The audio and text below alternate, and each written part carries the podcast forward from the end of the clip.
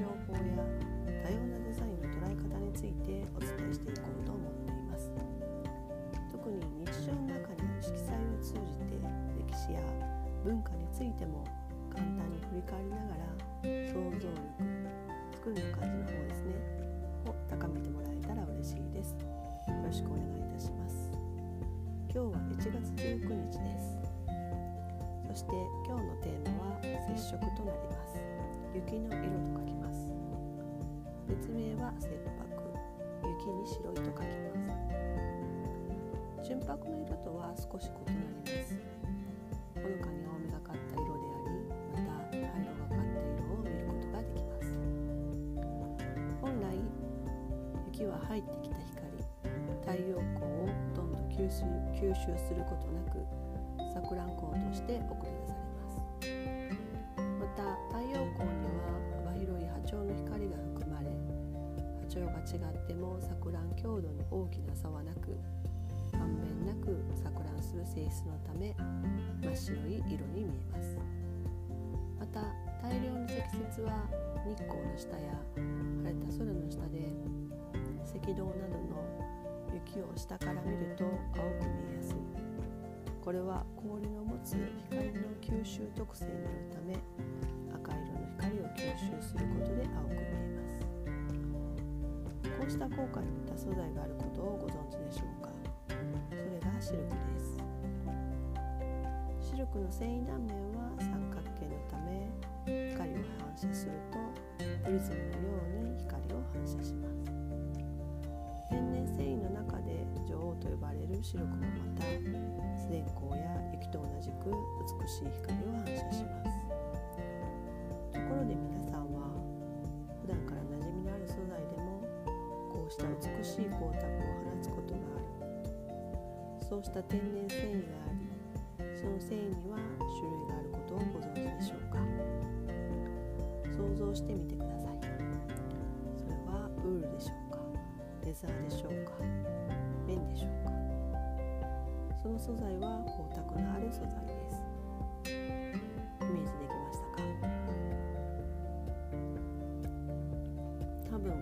それぞれに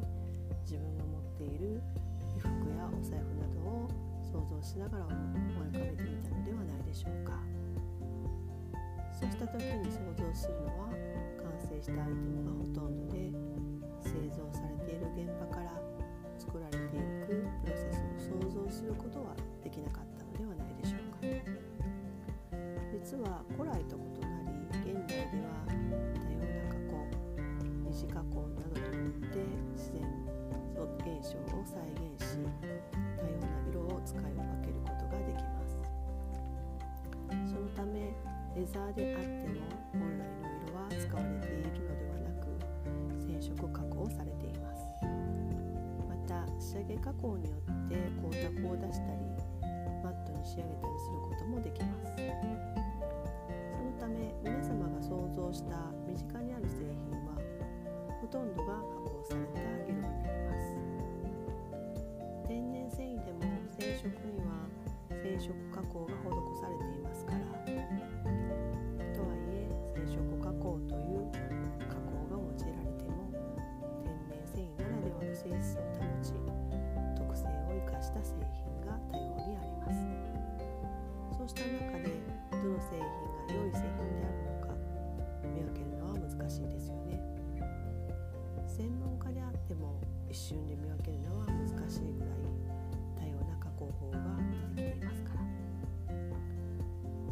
中で覚えておくと良い綿素材の種類について少しお話ししておきます。綿花は栽培されて糸に加工される時にできる糸の長さにも種類があります。またできる糸の長さによっても名称が変わりそれぞれに分類されます。例えば 21mm までは単繊維綿 21mm から 28mm は中性イ目28ミリから上が長性目というふうに繊維の長さによって呼び方が異なり品質や機能特性も異なります。また綿花の繊維は長さが長いほど細くなり細くなるにつれ手触りが良く糸にすると反射率が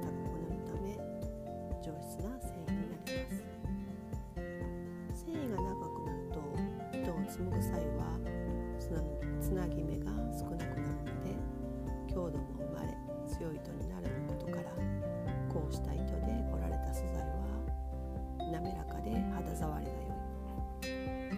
しなやかな風合いがある。シルクのような光沢感もある。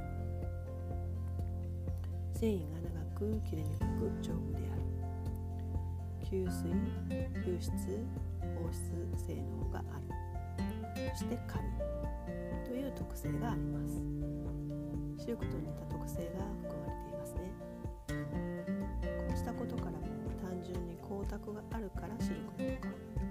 光沢化加工された素材であるのか綿の種類による素材ののか見分けるのは難しい時が多々あります。またそうした素材の特性を生かして作られていく衣料品アイテムも本来のに着用する季節や綿花を摘む時期などを踏まえて織っていくのが自然の摂理となります。またそうした時期に摘まれ織られる時期に応じた色も選んでいく方が作り手の方々の現状や思いを知ることができます。SDGs という持続可能な社会への目標を知ることも大事です。取り組みであり開発とはこうした日常的に着用している素材の作り手や加工を施している方々また織り縫製していただく方々の場所も思いながら本当に必要な製品の在り方作られ方使い方を知っていくことなのかもしれませんね。今日のテーマの接触についての答え合わせとなるブログはロフィール欄の URL から検索してみてください。ポッドキャストはあくまでも皆様の想像力を育むためのツール